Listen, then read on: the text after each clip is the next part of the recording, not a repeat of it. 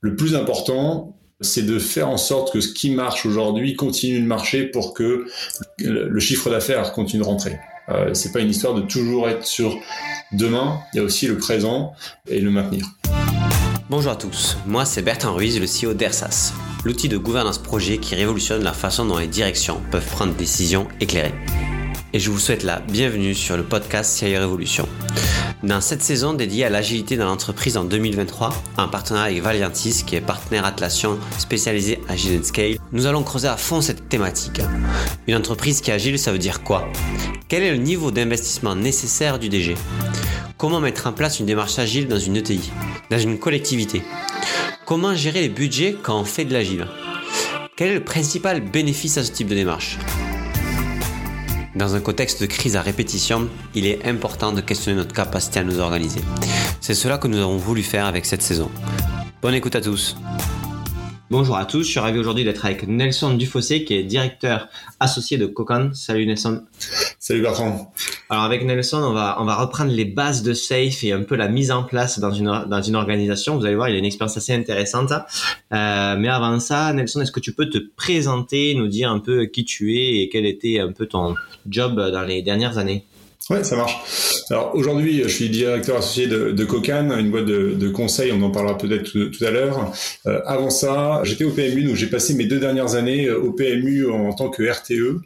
Euh, RTE, c'est quoi? Là-bas C'est un rôle qui, euh, évidemment, dans Safe, qui est, euh, on va dire, le, le, responsable de tout le delivery d'un train, mais au-delà de ça, au PMU, il y a tout l'aspect management des personnes, la partie mentoring des, des Scrum Masters, et vraiment un intérêt assez, assez large euh, parce que finalement le RTE, bah, il change d'entreprise en entreprise. J'ai même l'impression que euh, ce métier a autant de facettes que d'entreprises qu'il implémente. Alors du coup, c'est quoi le RTE Alors derrière ces trois lettres, qu'est-ce qu'il y a? C'est Release Train Engineer.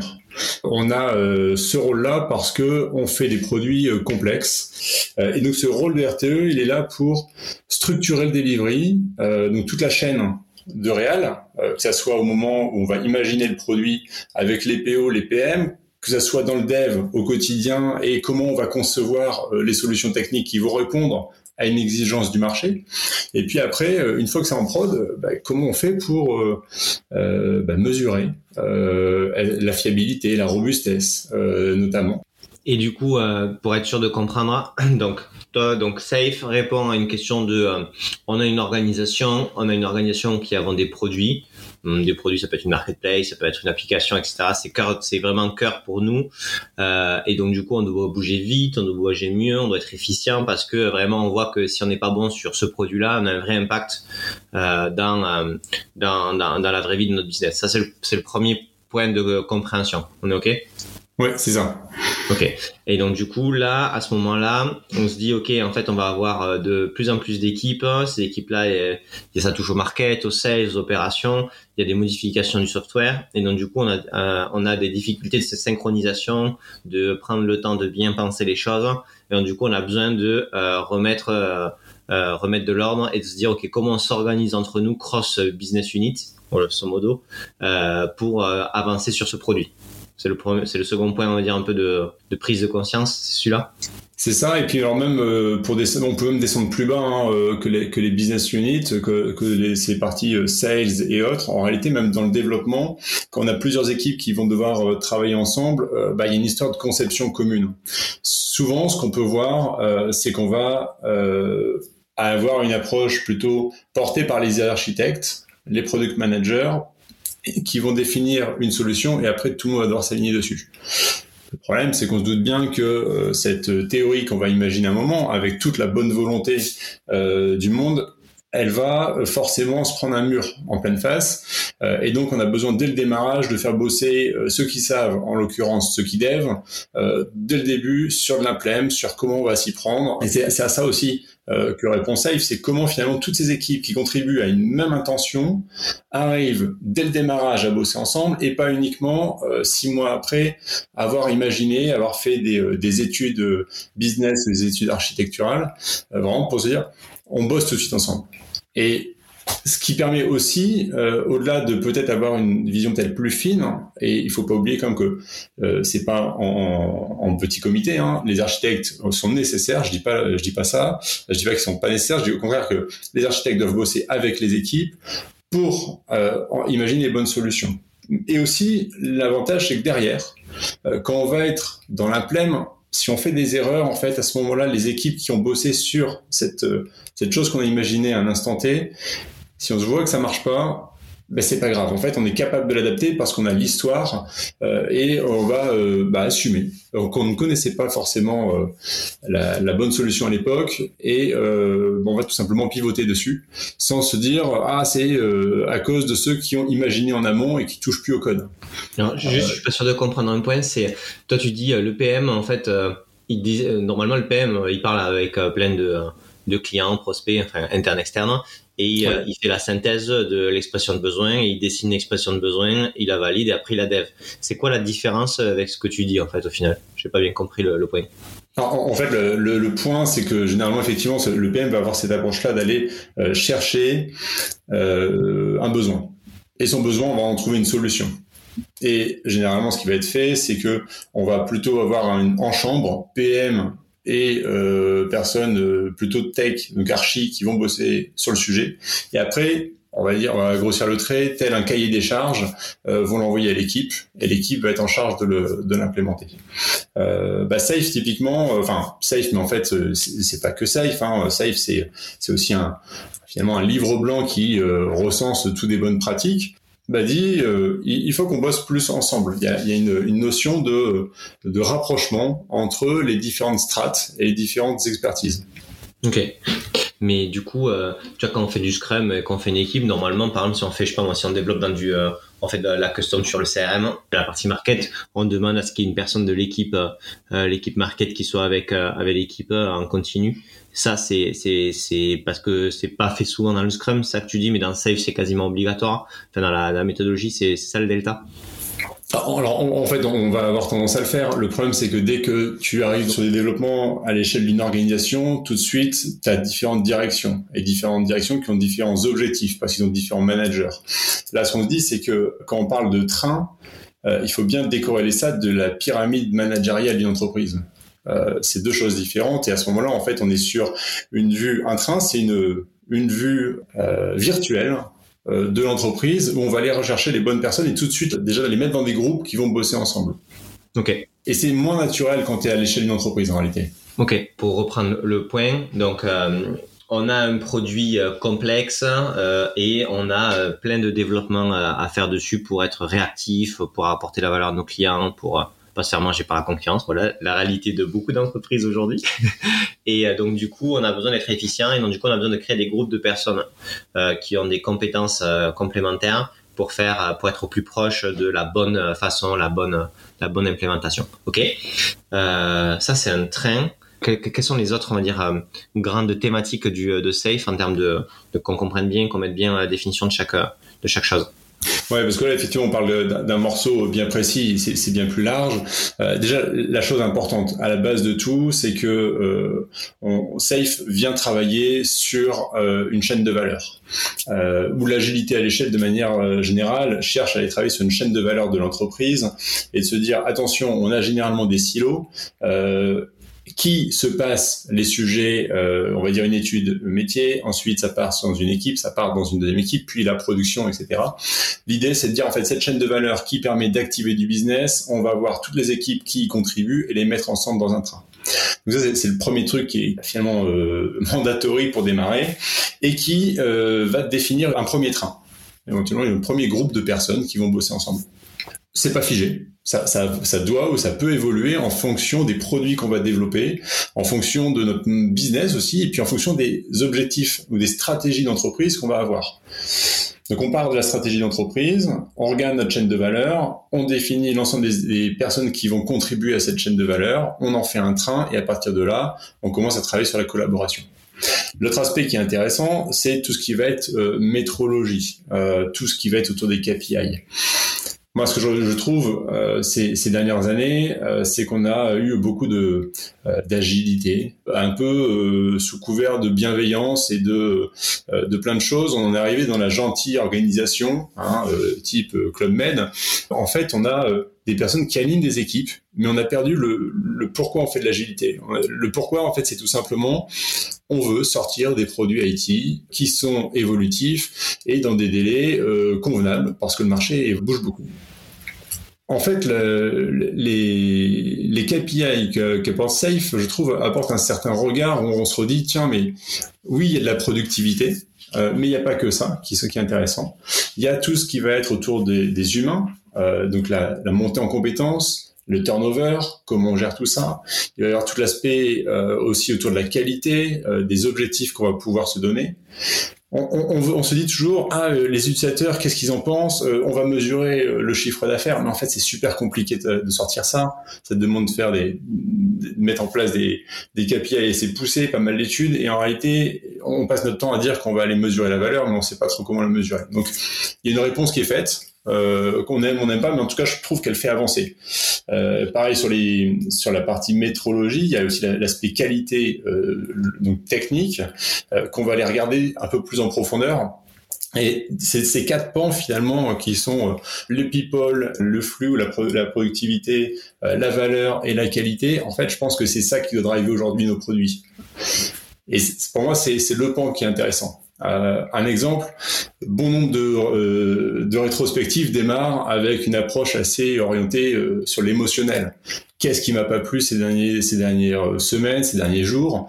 Mais on va pas aller chercher qu'est-ce qui pose vraiment problème à cette équipe? Alors que le but de cette rétrospective, elle est là pour faire en sorte qu'on améliore les process, qu'on améliore le mood, qu'on améliore la qualité du produit. Et on doit venir avec des, analyses. On vient avec des, éléments. Euh, on, on se dit pas juste, allez, on va voir de quoi on va te parler aujourd'hui pour faire avancer notre équipe. Et ça, je pense que c'est un point qui est ultra important. Euh, et en fait, ça, c'est pas safe en réalité qui, le dit, hein, tout ça. C'est Scrum à la base.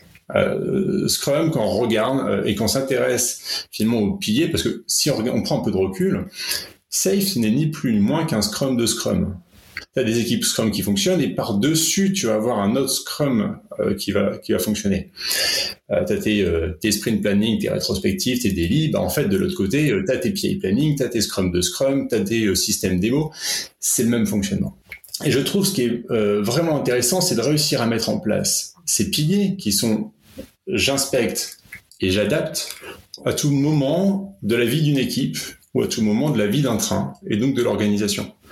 Et ça, pour moi, c'est le, c'est le truc qui fait vraiment évoluer les choses. Et ce qui veut dire que quand je disais tout à l'heure la chaîne de valeur, bah, peut-être qu'on peut, enfin, les trains, on peut se permettre de les faire évoluer. Euh, les KPI, on doit se permettre de les faire évoluer. Les produits, enfin, tout doit se permettre de, permettre de, se permettre d'évoluer. Et quand on s'autorise à faire ça, à ce moment-là, je pense qu'on devient dans de l'agilité au niveau business, au niveau entreprise et on n'est plus en train de faire de la petite bidouille au niveau de son, équipe. Et, et, je pense qu'il y a un truc qui est quand même important, c'est qu'il faut faire attention entre mettre en place Safe et être une, une entreprise agile. C'est quand même euh, deux choses bien différentes. Euh, Safe est un framework, mais on peut très bien faire de l'agile washing en mettant ça en place, en ayant changé les titres des personnes, en ayant changé certaines titres de réunion. Mais au fond, le plus difficile, c'est pas tant euh, cette phase visible de l'iceberg, euh, c'est la culture qui est derrière. Et ça, ça peut prendre euh, des années. là où mettre en place une première version de Safe peut prendre quelques mois. Ok. Du coup, donc, là, on parle aussi de ton expérience et, de ce que tu as vécu chez PMU un truc que, peut-être donc Scrum de Scrum, je comprends, etc. Moi, je vois deux, je vois deux trois points qui me paraissent encore un peu obscurs. Donc, euh, le métier, il a des personnes hyper compétentes. Ces personnes compétentes, celles qui apportent le plus de valeur à la compréhension de l'évolution produit, et en même temps, du coup, elles sont celles qui apportent le plus de valeur dans leur métier au quotidien. Comment le métier arrive à, mettre ces personnes-là dans les dans les équipes euh, du train, tout simplement à 50%, à 100%, sans avoir un impact fort sur leur capacité à délivrer de leur côté leur propre mission en interne. Là, il y a, en fait, il y a, trois euh, dans le côté product. Euh, alors c'est ma, ma, vision des choses. Hein, euh, elle est pas forcément. C'est la vision de Nelson, promis. pas, pas de vision de, de quelqu'un d'autre. On est ok. Voilà, c'est pas forcément exactement ce que dira Safe peut-être. C'est pas ce que diront d'autres personnes et ça, peu importe. Pour moi, le, le, parti product, il y a quand même, il y a trois aspects, trois, trois membres forts. Euh, tu as d'un côté le product manager qui va être tourné vers l'extérieur, la plupart de son temps, qui est sur de l'analyse de marché, essayer de voir ce que fait la concurrence ou même des boîtes qui n'ont rien à voir pour aller s'inspirer. Ils vont définir des besoins qui vont répondre à des enjeux d'entreprise. La stratégie qui est prévue sur 2-3 ans et euh, au travers de son produit, acteur de comment on fait pour faire un petit pas en avant sur cette stratégie. Il n'est pas expert euh, de la solution, il est expert du besoin, du marché. T'as l'autre personne qui est côté euh, product owner qui va lui vraiment s'intéresser plus à la solution et à l'inverse, il va être tourné plus vers l'intérieur de l'entreprise, vers les équipes. On peut dire qu'il y a un 70-30, euh, PO tourné à 70% vers l'intérieur, 30% vers l'extérieur et le product manager à l'inverse. Et puis à côté de ça, euh, tu as euh, toute la, la, population des métiers, ceux qui sont un peu les experts euh, des sujets et en fait qui dans le train n'interviennent pas tant que ça directement en tout cas avec les équipes, mais plutôt travaillent euh, soit euh, avec, PM, avec le PM et le PO sur de la conception en amont pour déjà qu'est-ce qui a de la valeur. Il faut faire attention à ne pas s'intéresser uniquement à cette approche-là. Euh, il faut toujours confronter l'avis de l'expert, le métier, à de la data.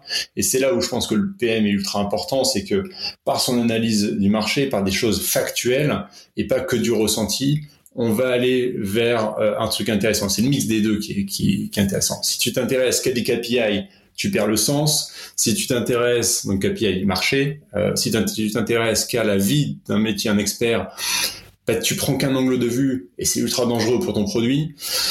Donc il, le, le métier intervient comme consultant. Euh, auprès du PM, du PO, et puis aussi auprès de l'équipe, pour dire, bah oui, euh, je vous explique pourquoi. Euh, je pense que ça c'est intéressant. Je vous raconte la, genèse du métier. Euh, et puis à quel moment vraiment ces métiers viennent En réalité, c'est on les, moi, en tout cas, on les invitait en PI planning en support voilà de cette des PO et des PM et puis dans les tous les systèmes démo qu'on faisait alors on a des euh, des, des, PI qui faisaient euh, un trimestre et de ce fait on en faisait entre deux et trois des systèmes démo par euh, par trimestre.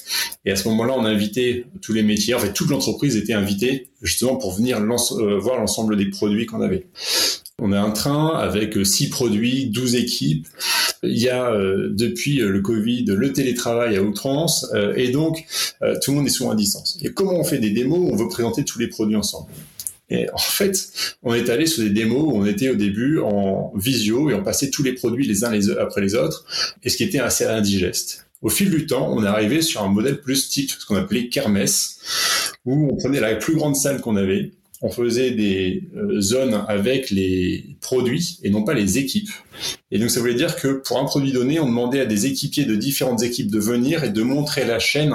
Euh, S'il y a un peu de data, puis après il y a un peu de des fronts et après il y a des process métiers. Hop, les équipes qui avaient ces différents périmètres euh, s'enchaînaient pour réussir à montrer quelque chose. Et on faisait des, des, des créneaux de, de, présentation. Comme ça, ça permettait d'avoir. Alors, on n'avait pas le côté atelier euh, comme au niveau équipe parce que c'est quand même euh, sur. On va prendre deux à trois heures pour présenter tous les produits. Mais on a des petits feedbacks. Et en fait, ce qui est important, c'est d'aller créer le dialogue à ces moments-là. Et quand on est en visio avec 100 personnes de connectées, on n'ose pas parler.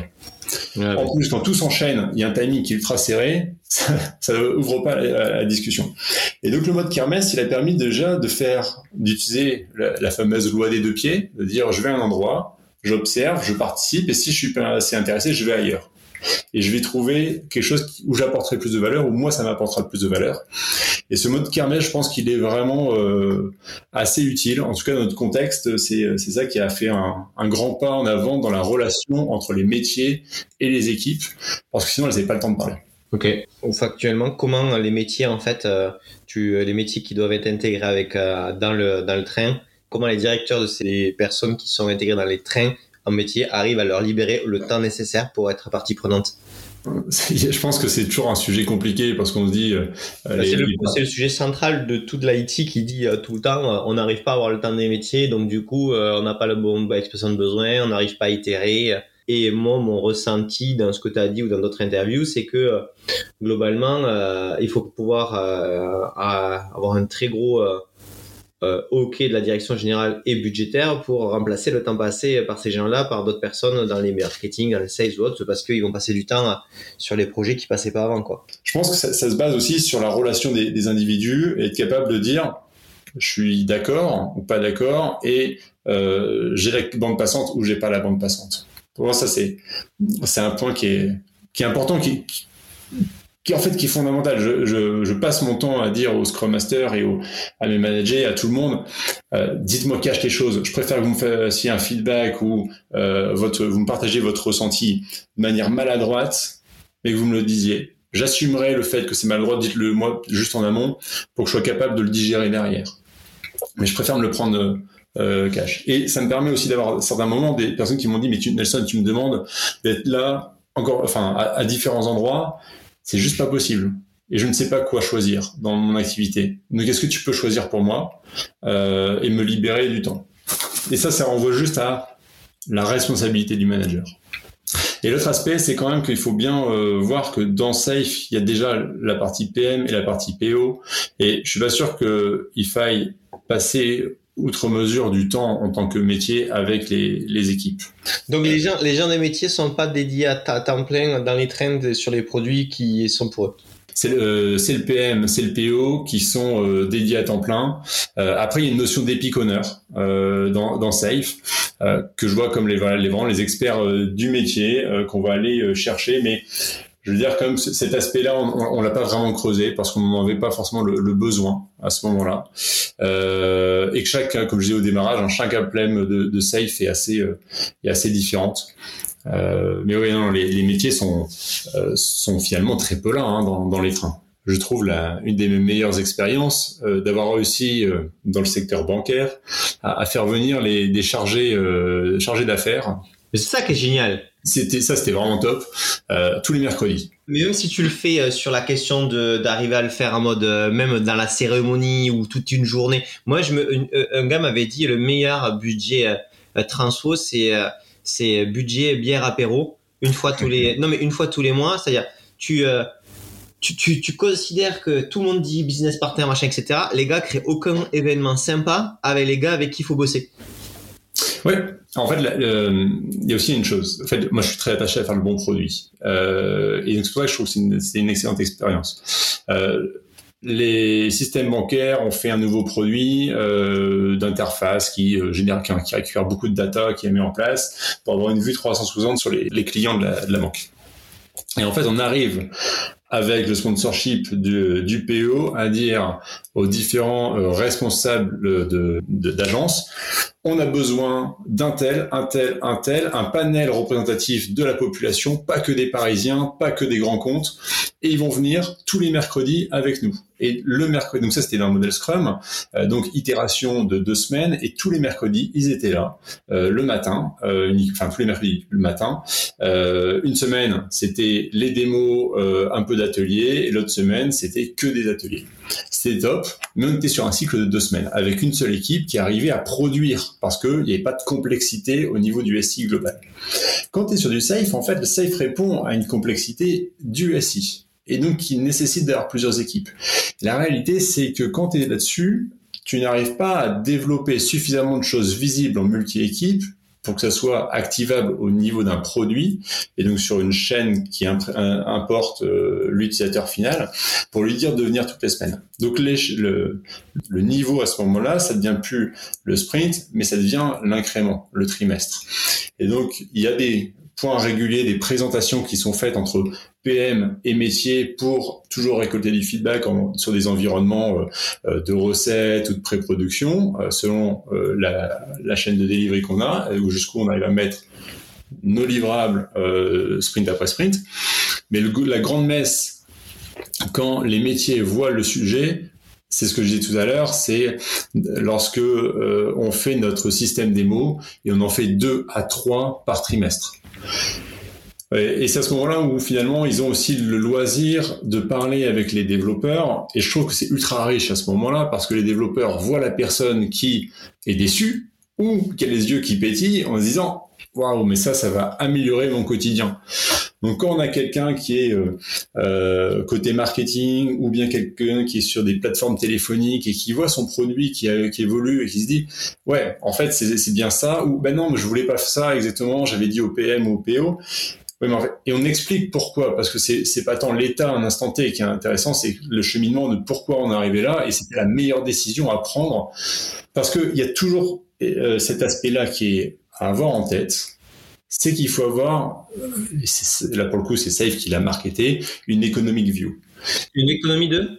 View, une, vue économique de la, chose et de se dire, euh, oui on peut faire un truc qui est waouh, mais est-ce que c'est rentable? Est-ce quel est le ROI de, tout ça? Et le, but, quand tout à l'heure je parlais d'inspection et d'adaptation, c'est aussi à un moment donné de se dire, est-ce qu'il faut stopper? Est-ce qu'il faut pivoter? Est-ce qu'il faut continuer? En tout cas, ce qui est certain, quand on fait des choses à l'échelle, ça coûte tellement cher quand tu mets autant d'équipes en parallèle qu'il faut à chaque instant avoir une sorte d'instance de décision pour dérisquer les coûts l'argent qu'on pose sur la table. Parce que quand tu as un train de 120 personnes, bah, tu prends le TJ moyen que tu veux, tu vois vite que chaque jour te coûte de l'argent. Donc il faut prendre des décisions rapidement. Et, je pense que c'est là que, que, le modèle est intéressant, mais il révolutionne pas euh, la partie relation métier euh, équipe de dev.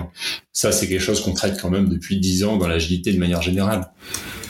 Ouais, mais ça reste un enjeu fort hein, quand tu regardes. Hein. Ah bah, oui, oui, c'est clair que ça, ça reste un, enjeu fort et ça reste un problème, un problème dans, dans bon nombre d'entreprises. Euh, et notamment ce que tu disais de comment on fait pour euh, laisser du temps au métier pour qu'il puisse être plus présent. Ben, je pense qu'en fait, euh, là, on a une personne qui est mandatée euh, et tant qu'à faire légitime pour, pour, pour prendre ce, rôle et être le, finalement le, le porte-parole. Ouais, mais du coup, tu vois, par exemple, j'avais parlé avec le DSI de, DSI de BPI qui disait en fait, il avait redistribué le budget qu'ils avaient quand il était arrivé, beaucoup de budget de, de, de l'IT au métier parce que du coup, tu sais, as beaucoup de, centralisation des budgets IT, les solutions, avec les chefs de projet, les PO, etc. Et dire, en fait, maintenant, pour lancer l'initiative avec nous, en fait, nous, on va avoir tout le temps besoin d'avoir une personne à temps plein chez vous. Mais comme je vous ai redistribué du budget, normalement, vous pouvez, en fait, euh, euh, en fait, c'est à vous de dimensionner aussi le nombre de personnes que vous avez en plus pour travailler sur les, solutions IT. Et je trouve qu'en fait, alors du coup, il faut pouvoir se le permettre en termes de thunes, etc. Je sais bien, mais du coup, il y a quand même une question d'un moment donné de euh, euh de l'équipe métier, l'équipe marketing, l'équipe sales, etc. Le budget que le directeur commercial marketing met sur des équipes dédiées à la relation IT dans le sens où en fait c'est des gens qui euh, euh, dédoublent des compétences, des expertises pour pouvoir vraiment faire ça. Parce qu'en fait euh, sinon euh, c'est que lui il a compris que pour avoir les bonnes solutions qu'il faut qu'il a envie pour ses clients ou pour ses équipes il faut qu'il ait dans son budget à lui euh, alloué du temps à ça. Et, et ça en fait au final peut-être que le, le pain il est initial il est sur le fait que les directions métiers n'ont pas ce budget là nous n'avons pas le chercher au niveau de la direction générale et qu'il n'y a pas ce réflexe-là encore. Ouais, bah, c'est pour ça que je pense que c'est un, sujet de management euh, et au plus proche. Euh, à un moment, faut oser. Hein. En tant que manager, faut arrêter de se, se cacher derrière euh, la, la, direction. Euh, moi, je pense qu'à un moment, il faut oser, il faut tenter. Au pire, Bon, eh ben ça, ça, dérangera et on nous le dira. Euh, on se prendra euh, une petite tape hein, derrière la tête, au pire des cas. Mais en fait, on aura essayé des choses. Et quand on essaye des choses, à un moment, on fait évoluer notre système. Donc, faut arrêter aussi de se dire euh, c'est la direction qui me laisse pas de temps. Bah, t'es manager, t'as des responsabilités. Tu tentes des choses. Euh, maintenant, on donne du temps, c'est très bien. Le problème, c'est que si on donne du temps mais qu'on va pas plus loin, bah, la nature aime pas le vide et hop, il y a plein d'autres choses qui arrivent entre temps. Donc si on donne du temps, c'est bien. Euh, je pense qu'il faut que ça soit aussi objectivé, euh, qu'on ait donné vraiment cette mission euh, à l'individu et que en tant que manager, on, ait pris le temps de regarder l'ensemble des activités de, cette personne et on barrait certaines. Il y a un moment donné dans ma, vie, on disait souvent oui, bah si tu as besoin de temps, tu le prends mais en fait, on, on retire quoi? Parce que c'est sympa. Je peux, typiquement en tant que consultant, euh, si j'ai besoin de temps, je peux me déstaffer. Mais en fait, j'ai la même mission euh, qui continue. Les gens m'attendent. Donc, ça veut dire quoi? Ça veut dire que oui, la journée, je vais pouvoir être déstaffé, mais il faut que je rattrape pour ma mission le, le soir. En fait, non, j'ai pas de temps. C'est faux. Donc, donner du temps, ça revient à supprimer des choses. Et choisir un moment, c'est renoncer à autre chose. Tu parlais des, des points de, démo. Donc, donc tu as ton incrément qui est, on va dire, tous les 2-3 mois, donc c'est le côté roadmap entreprise. Mais en attendant, tu vas demander le temps des métiers pour leur montrer là où vous en êtes, ce que vous faites, etc. Montrer quelque chose de, qui fonctionne ou des, des, ça peut être des maquettes poussées, etc. Mais c'est quelque chose qui euh, là-dessus pour aller chercher du feedback. Euh, dont tu disais euh, une fois tous les deux mois, tous les mois. Donc en gros, t'en fais deux, deux dans ton incrément si c'est un truc de trois mois. Euh, ça, ça suffisait en général pour, pour, réitérer vraiment sur si ça va dans la bonne direction, pas dans la bonne direction, s'il y a des trucs qui qui ratent ou pas. Les, démos, en fait, il y en a eu en amont avec euh, toujours les, PM, les PO. Euh, on invite aussi les métiers et en fait les, les sprint reviews sont euh, sont ouverts. Après chacun vient quand il peut. mais donc les feedbacks on les a assez tôt.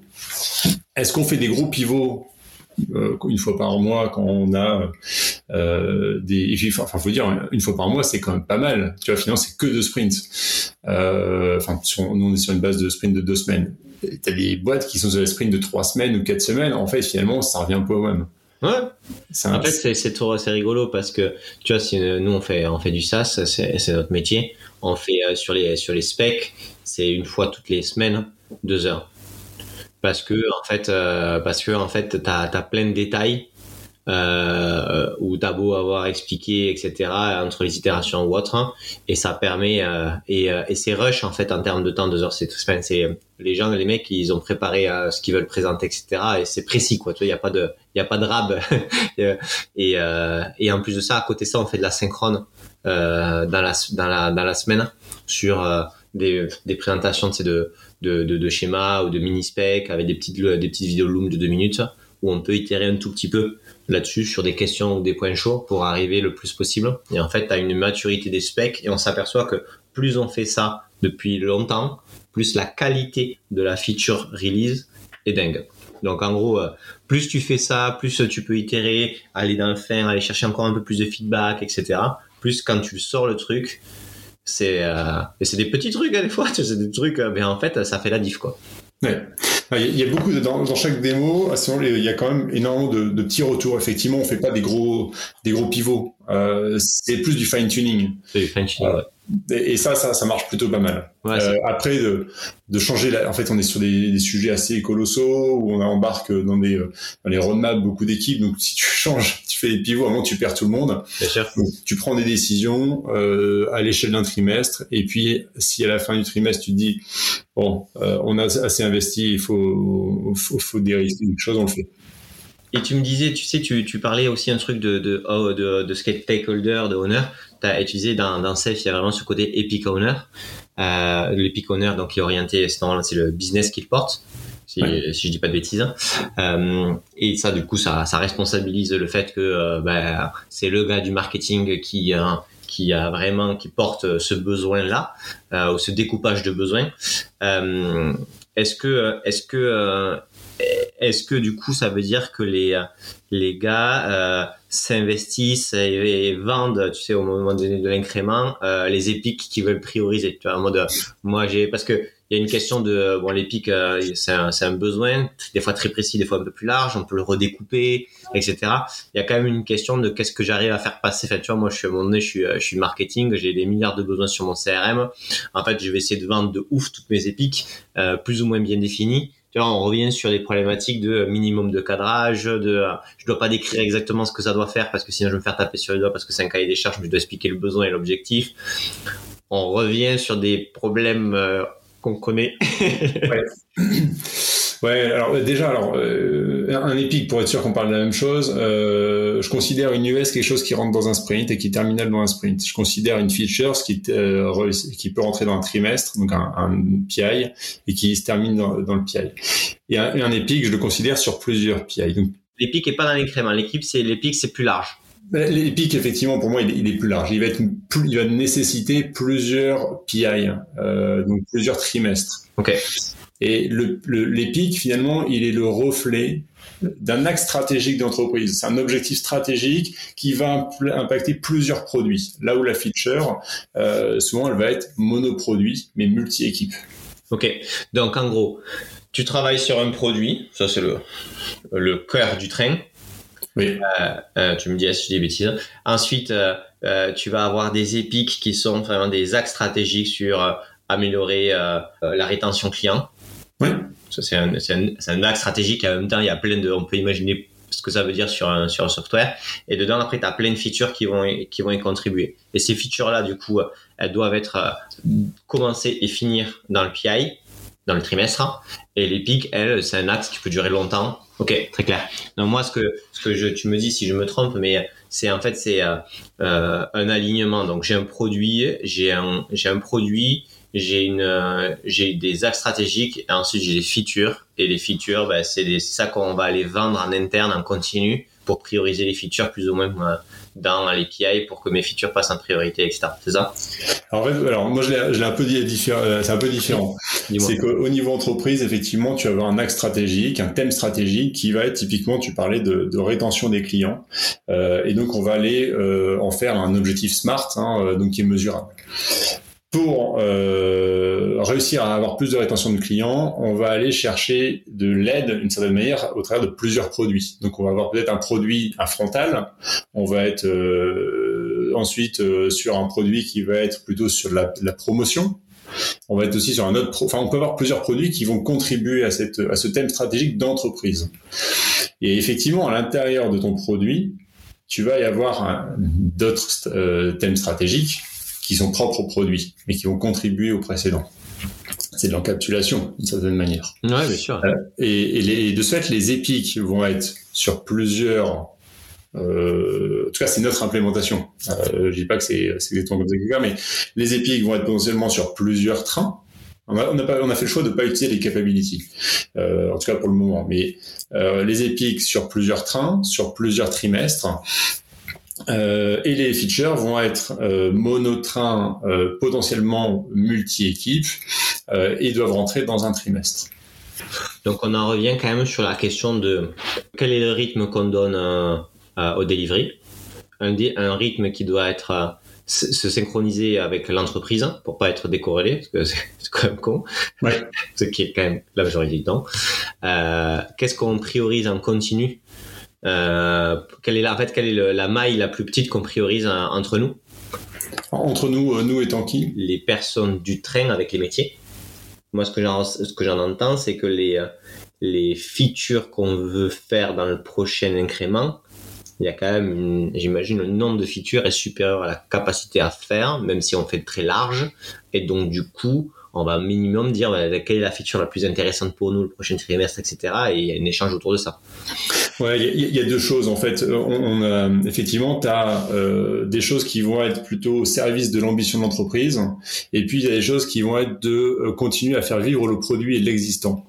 Euh, pour ça, on met en place des, euh, des allocations de capacité. On, peut rentrer dans des débats interminables sinon, donc on fait ce choix-là, et on va allouer selon le moment du produit euh, plus de capacité sur les ambitions, donc au final les features, ou plus sur le récurrent, l'évolution de ce qui existe déjà. Euh, ça va plutôt être euh, des, des US, des technical stories, des choses comme ça. comment ça marche C'est que le PO va aller bosser avec euh, ses équipiers et voir de quoi enfin qu'est-ce qu'on a besoin de faire aussi bien sur le plan tech donc plutôt autour, de la dette que sur le plan fonctionnel qui peut être aussi appelé une dette si on veut mais aussi les petites évolutions à partir de là on ponctionne sur la capacité de l'équipe pour le trimestre qui va venir il reste un certain pourcentage de bande passante qu'on va pouvoir donner à la partie ambition d'entreprise. Le plus important, c'est de faire en sorte que ce qui marche aujourd'hui continue de marcher pour que le chiffre d'affaires continue de rentrer. Euh, c'est pas une histoire de toujours être sur demain, il y a aussi le présent et le maintenir. Donc on a ces, ces deux enveloppes euh, et euh, les, tout ce qui va être ambition vont être au travers des, des features. Et à ce moment-là, en fait, effectivement, tu as euh, le PM qui a fait euh, son analyse sur l'ensemble des features qui sont nécessaires sur le prochain trimestre. Il y en a assurément plus que la capacité d'équipe et donc aussi plus que euh, ce qui reste dans l'enveloppe une fois qu'on a retiré pour l'existant. À ce moment-là, il y a une priorisation. il y a deux choses. Il y a une priorisation, vu qu'on est à l'échelle de l'entreprise, entre les produits, euh, qu'on va avoir. Et puis, dans un produit donné, pour un PM, lui va faire sa priorisation entre ses features. Ce qui va permettre aux équipes, et notamment aux PO qui vont être appelés par plusieurs PM de savoir dans quel ordre ils prennent les choses. Donc je prends le produit 1, puis le produit 2, puis le produit 3, et à l'intérieur de chaque produit, j'ai ma priorisation, et là-dedans, je vais aller euh, aider à atteindre les thèmes stratégiques. Ok, très clair pour moi. Bon, bah, écoute, on a fait euh, une bonne passe sur ce que sur sur ça. Ce qui est intéressant, c'est qu'il y a des notions en fait qui sont organisationnelles assez euh, naturelles quand on fait le bilan de pourquoi on a du mal à aligner. Après, il y a dans les détails, ça reste ça reste technique dans le sens où euh, par exemple, euh, si tu décomposes pas le, le temps qu'on alloue euh, initialement à l'amélioration du quotidien et le temps qu'on alloue à la création du futur, ça peut vite être devenu un enfer de euh, des discussions interminables euh, sur le fait de il y a quand même cette relation encore avec les métiers, le temps à passer tant que tant qu'ils n'ont pas eux budgété le temps qu'ils ont là-dessus et la capacité d'avoir des, des gens en double expertise pour pas avoir des contraintes fortes, c'est quand même des vrais points. Euh, je pense qu'on a fait un bon tour si on arrive à, la fin de cette interview. Est-ce que tu as un point particulier sur lequel tu voudrais compléter, revenir ou nouveau Ouais, alors n'oublions pas que on, on, est parti euh, dans la discussion autour de Safe. Euh, n'oublions pas que Safe c'est un framework c'est pas une solution à tout. Euh, au contraire, ils sont pas euh, prescriptifs sur tous les sujets. Il y a encore pas mal de zones où il y a de la liberté parce que ça doit théoriquement pouvoir s'adapter à toutes les entreprises. Donc c'est pour ça que chaque entreprise a son implémentation de Safe. Euh, Safe n'est qu'un framework. L'autre chose, je pense, qui est, intéressante, euh, on a parlé un peu de démo. Euh, mais la démo, euh, en fait, on a fait, euh, il y a deux niveaux. Au niveau des équipes et au niveau du train, on a, on a beaucoup, on s'est beaucoup cherché, très clairement. et finalement, on s'est rendu compte d'une chose, c'est oui, on parle de démo, mais on parle en fait de sprint review au niveau équipe. Et donc, on a revu notre approche là-dessus en disant, mais en fait, le, oui, il y a la démo et c'est ce qui est le plus important. Hein, c'est un logiciel fonctionnel qu'on doit présenter et, qu'on, et qui doit être potentiellement livrable. Mais il y a tout un à côté. Et c'est un peu comme on regarde la, voiture, euh, une, voiture et une belle carrosserie, tout ça, mais à un moment, il faut lever le capot, il faut regarder les, les, indicateurs. Et en fait, euh, euh, ce qu'on a, enfin, en tout cas, le pivot qui est en train de se faire, c'est de dire on passe d'un événement où on est en mode présentation à un événement où on est en mode atelier. Ça veut dire quoi? Ça veut dire que la, la sprint review, c'est un moment où on partage on a des scénarios, des scénarios qu'on a écrits pour pouvoir présenter chaque fonctionnalité qu'on a envie, mais on va aussi montrer euh, la qualité du produit avec des KPI. On choisit ce qu'on veut, c'est les équipes qui savent, qui sont experts de la tech. Et donc, ils vont aller chercher les KPI les plus pertinents pour le produit au travers de, de Sonar, de GitLab, de je ne sais quoi, c'est eux qui choisissent. On va aller chercher les KPI en termes de d'efficacité, hein, plutôt autour de, Scrum. Hein, euh, euh, si on veut la vélocité, la prédictibilité, les coûts du point, le change failure rate, ce qu'on veut, ce qui est pertinent. Et puis aussi sur l'aspect valeur, autour des objectifs de sprint, des objectifs d'incrément. Et à partir de là, on arrive à déjà voir notre inspection globale. Et à ce moment-là, on sait ce qu'on est capable de faire avec des retours, enfin on sait ce qu'on est capable de faire pour la suite, parce qu'on a des KPI qui nous permettent de nous projeter, et on a des retours qui nous permettent aussi de nous dire, tiens, c'est vrai que ce serait intéressant de faire ça. Et le, la sprint review, le point essentiel, c'est que c'est un atelier collaboratif avec les métiers, avec les PO, avec les PM, durant lequel on va aller travailler la roadmap qui va suivre, le backlog qui va suivre. Et c'est bien pour ça qu'en fait, même Scrum euh, dit pas que les sprint review ils doivent durer 30, 45 minutes, une heure. Non, c'est beaucoup plus long parce qu'on bosse ensemble et c'est pas une restitution. Et je pense que c'est dans notre emblème de, de, Scrum et donc aussi de Safe, c'est euh, névralgique. Ok. Non, mais très cool. Bah, écoute, merci pour tout, Nelson. C'était super intéressant. Je mettrai le lien dans ta, dans la, description du podcast, le lien dans ta boîte, ton LinkedIn. J'imagine que les gens qui veulent te, te contacter peuvent directement sur LinkedIn. Euh, c'est cool que ton expérience chez PMU t'ait donné envie de créer ta boîte euh, pour euh, faire un truc pragmatique autour de l'accompagnement de, des entreprises qui veulent passer sous ce format-là pro, on va dire gestion de produits et, et safe. Ben, merci pour tout et, et c'était très cool. Merci euh, Bertrand pour le podcast. Euh, c'était assez intéressant cette conversation. On pourrait euh, débattre encore bien longtemps sur, sur tous ces sujets. Bon, bah, maintenant, moi, je vais, je vais rattaquer sur la partie cocane. Donc j'ai un peu de pain sur la planche et je te propose qu'on on se laisse. cool. Bon, bah, merci Nelson. Bon, mais j'espère que vous avez adoré ce podcast comme nous. C'est super intéressant de pouvoir poser toutes ces questions et, et, vraiment aller au fond des choses. Pour aller encore plus loin, on lance un cycle de live euh, un vendredi sur deux, euh, du coup entre 13h et 14h, entre 11h et midi. Donc pour vous euh, inscrire, bah, soit vous suivez sur LinkedIn, vous verrez les événements passés, soit vous allez sur ersas.io et vous aurez tous les événements qui vont sortir. Donc n'hésitez pas, dans ces lives, vous pouvez poser vos questions et, et intervenir directement avec, avec le speaker. Et en attendant, bah, bien sûr, n'hésitez pas à partager le podcast sur LinkedIn et à le noter sur Apple Podcast ou sur Spotify. Merci à tous.